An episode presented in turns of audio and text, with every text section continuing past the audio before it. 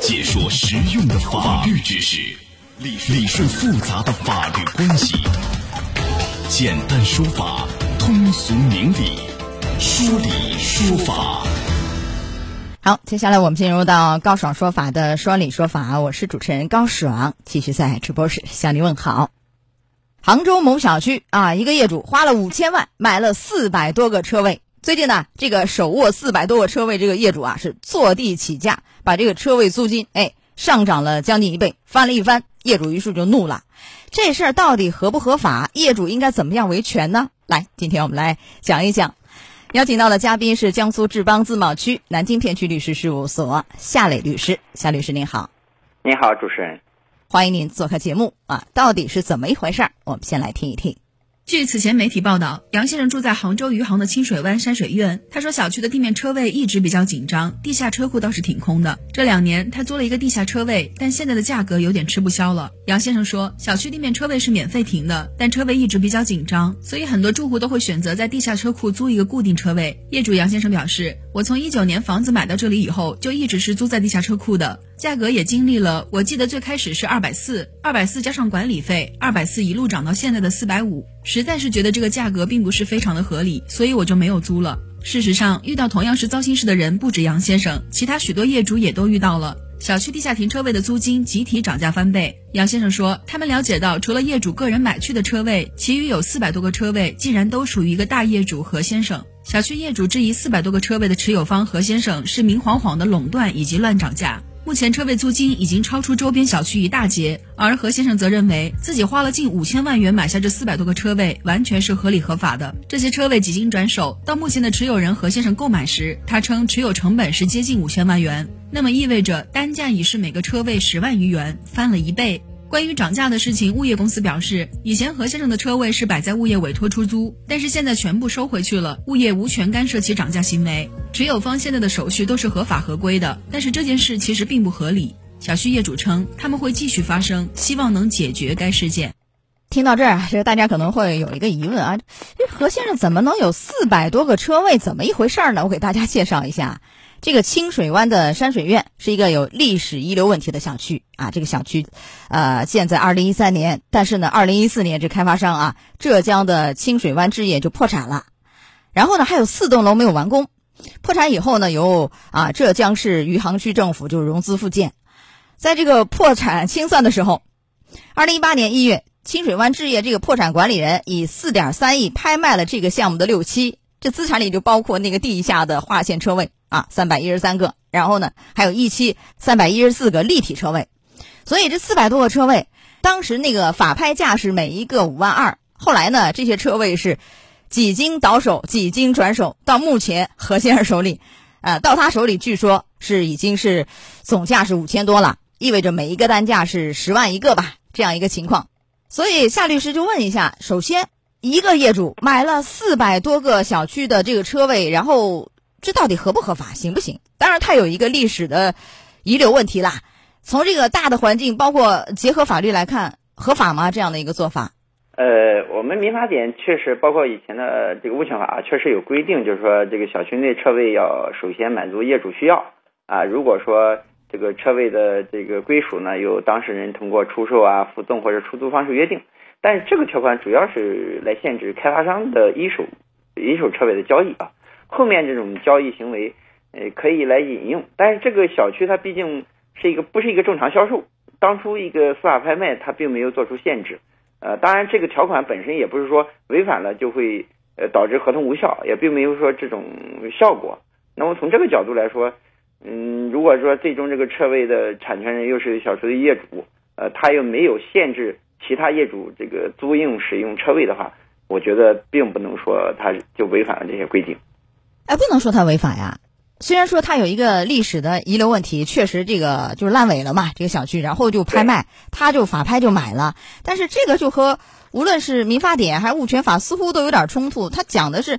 你小区的这个车位，首先是应该满足业主的需要，而且指的是全体业主，不是某一个业主。他这似乎就满足了某一个业主的需要，一个人买了四百多个。这个啊，这个满足业主的需要要看怎么理解啊。你也我我确实提供给业主可以租，呃，可以租，就是说出租使用，这本身也是它并没有限制业主的使用。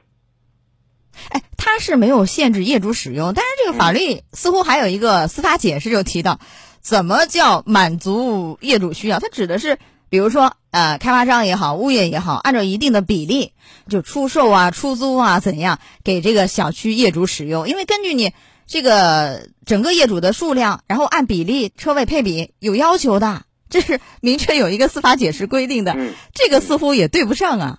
啊，他这个这个，你就说司法解释的规定，它实际上还是针对开发商的行为，这个行为属于司法拍卖的行为，它并不适用这种情形啊。就是，呃，这是针对开发商的，没有提到某一个业主买了以后怎么样去弄。对，好，即便在这个环节它合法啊，我们讲，因为法无这个禁止即可为，从这个角度来看似乎可以，但是你这个何先生。呃，你把个人名下的车位进行出售、出租，这个行不行呢？你看这样子，因为他之前是给那个业主啊发了一个类似于什么工作联系函，就提到说以前一直采取这个租售并举和临时停车的方式去管理，说有很多问题，所以从二零二二年一月一号起，这个车位的收费就涨了，是四百五一个月。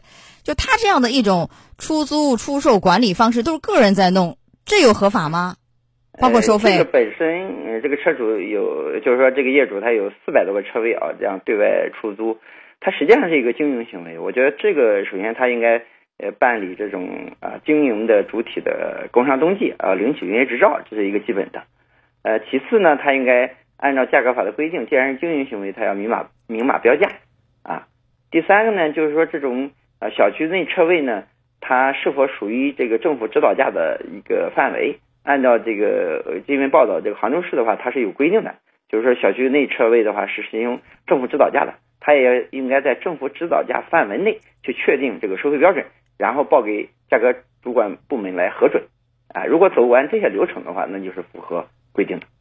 哦，要满足这几个条件，有这个类似于像营业执照、收费许可，对吧？费用还要在当地的收费指导价这个以下，就完全就合法合适。你看这个何先生自己说了啊，他这么说的，他说呢，嗯，我这个上调这个租金都是在法律允许的这个框架内进行的。虽然我有四百多个车位，数量有点多，但是呢，完全合理合法。我这车位产权证也都办完了。产权非常清晰，我也没有高于你那个余杭区设定标准，但是业主认为呢，你这是明晃晃的垄断以及乱涨价，因为你这个车位租金已经是超过周边小区一大截，所以现在双方说法不一，呃，从哪个角度再判断一下？它虽然没有超过就是杭州的什么政府指导价，但似乎是明显高于市场价，这个行为这样也是合法吗？这个如果呃，他比照的是那种路边的停车位啊，我不知道这个路边停车位和小区内车位指导价是否有区别，呃，反正要确认他呃在指导价范围内，而且通过价格主管部门核准了，我觉得这是一个程序要件啊。如果说在这个范围内，那就属于他呃自主经营的范围了。您在政府指导价线范围内，并不是说规定一个固定价啊，这属于他一个经营行为。所以业主一个是查一查到工商那儿有没有工商登记，有没有这样的许可收费，对吧？包括认为如果高出当地政府指导价，可以向物价去举报投诉，是这样吗？是的。呃，物业说了这事儿，因为小区业主就急了，又怒了，找了物业。物业就是说，何先生这车位以前是摆在物业去委托去出租的，现在全收回去了，物业是无权干涉其涨价行为，而且这个何先生呢？设立了一个独立办公室，自己收费管理。来，物业到底有没有权来管这事儿？这说法到底对不对？你看出了这么大一摊事儿，小区业主急了，物业不管吗？物业是没权利管这个事情。物业本身就接受业主的委托去在他管理区域。那么这个业主如果说他独立的这种嗯可以分割的专有部分呃这种专有部分的话，那可以他自己管理啊。物业也无权去管这事儿。对。那街道后来这个业主也找了街道，街道也说，就这个车位涨价是单一的市场行为，没有达到扰乱这个市场经济的标准，似乎他们也不管，这个说法又对不对？呃，这个从街道角度来说，他必须呃，就是介于任何事情必须有法律有规定，如果他违反价格法的规定的话，那呃，街道作为政府的一个派出机构，它是可以管理的。所以这个事儿到底怎么来解决？小区的业主很着急，也很生气。你这没完没了的，又垄断又涨价，这么贵。我觉得这个啊如果说在政府指导价的范围内，就不存在所谓扰乱秩序或者说呃乱涨价啊。我觉得这个定性首先要确定，你可能个人感受也不一样。嗯我觉得，我觉得如果说符合指导价，但是你觉得价格难以接受，这实际上是呃这这个它的经营优势决定的。你可以采取，比如说要求小区的业委会啊，集体与对方协商啊，或者说大家意向的业主啊，集体协商啊，甚至说大家也采取一种极端的方式，比如说集体抵制啊。那么这这种行为，如果大家都认为不可接受，你自然就能去跟他协商这价格。如果说并不是呃个个别业主认为的不能接受，那就是一个市市场允许的行为。您的意思是大家都不租了，没有市场了，它自然就降价了，是这个意思吗对？吧？哎，没市场它不会乱涨价嘛，对吧？但是这个事儿是因为有一个大的前提是那个小区是呃历史遗留问题，对吧？所以破产啊、清算要拍卖，没人买。好，这个业主一口气花了五千万买了四百个车位，他就厉害了嘛，是不是？那如果没有这样的一个历史遗留问题，假设假设这个小区开盘好去卖车位，那有的业主这个很有经济实力嘛，我一下买了四百个、五百个，这样的行为是否就合法？和这个案件一样吗？允许吗？呃然后你坐地起价卖给别人？啊、应该说并不是必然违反的啊，因为呃呃，他满足业主的需求，不代表说一定要分别卖给业主。他说卖完业主，他是卖给业主也好，出租给业主说，都是满足业主的需要啊。当然，出现这种极端情况确实不合理，我们只能说不合理啊，不应该卖给说某呃，因为你实际上在出售出售车位的时候，你也允许呃报名的业主来来主动报名。如果超过车位的话，要要采取一个合理方式，比如说摇号啊，还是什么方式来确定，这样是比较合理的。对我的感觉，它是违背了有关法律的规定，就是你应该首先是按照比例满足这个小区业主的需要。这业主指的是全体业主，不是某一个人，他有钱他就可以买 N 多个、上百个、上千个，如果说但是其他啊业主不要报名，没人愿意买，有个别业主买多了，这也没有，并不是说一定违法，我只是说不合理。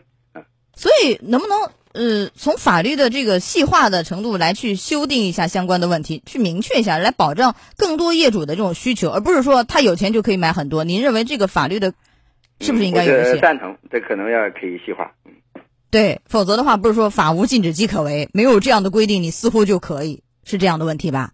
是的，另外还有没有提醒给业主们？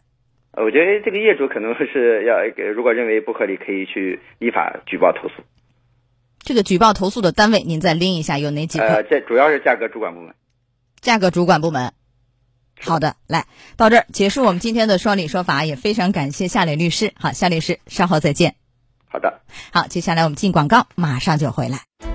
高爽说法节目收听时间：首播 FM 九十三点七，江苏新闻广播十五点十分到十六点；复播 AM 七零二，江苏新闻综合广播二十二点三十到二十三点。想咨询法律问题和主持人高爽互动，请下载大蓝鲸 APP 到高爽的朋友圈。节目微信公众号“高爽说法”，网络收听方式：江苏广播网三 w 点 vojs 点 cn。智能手机下载大蓝鲸 APP 或蜻蜓、喜马拉雅等，搜索“高爽说法”，可随时收听。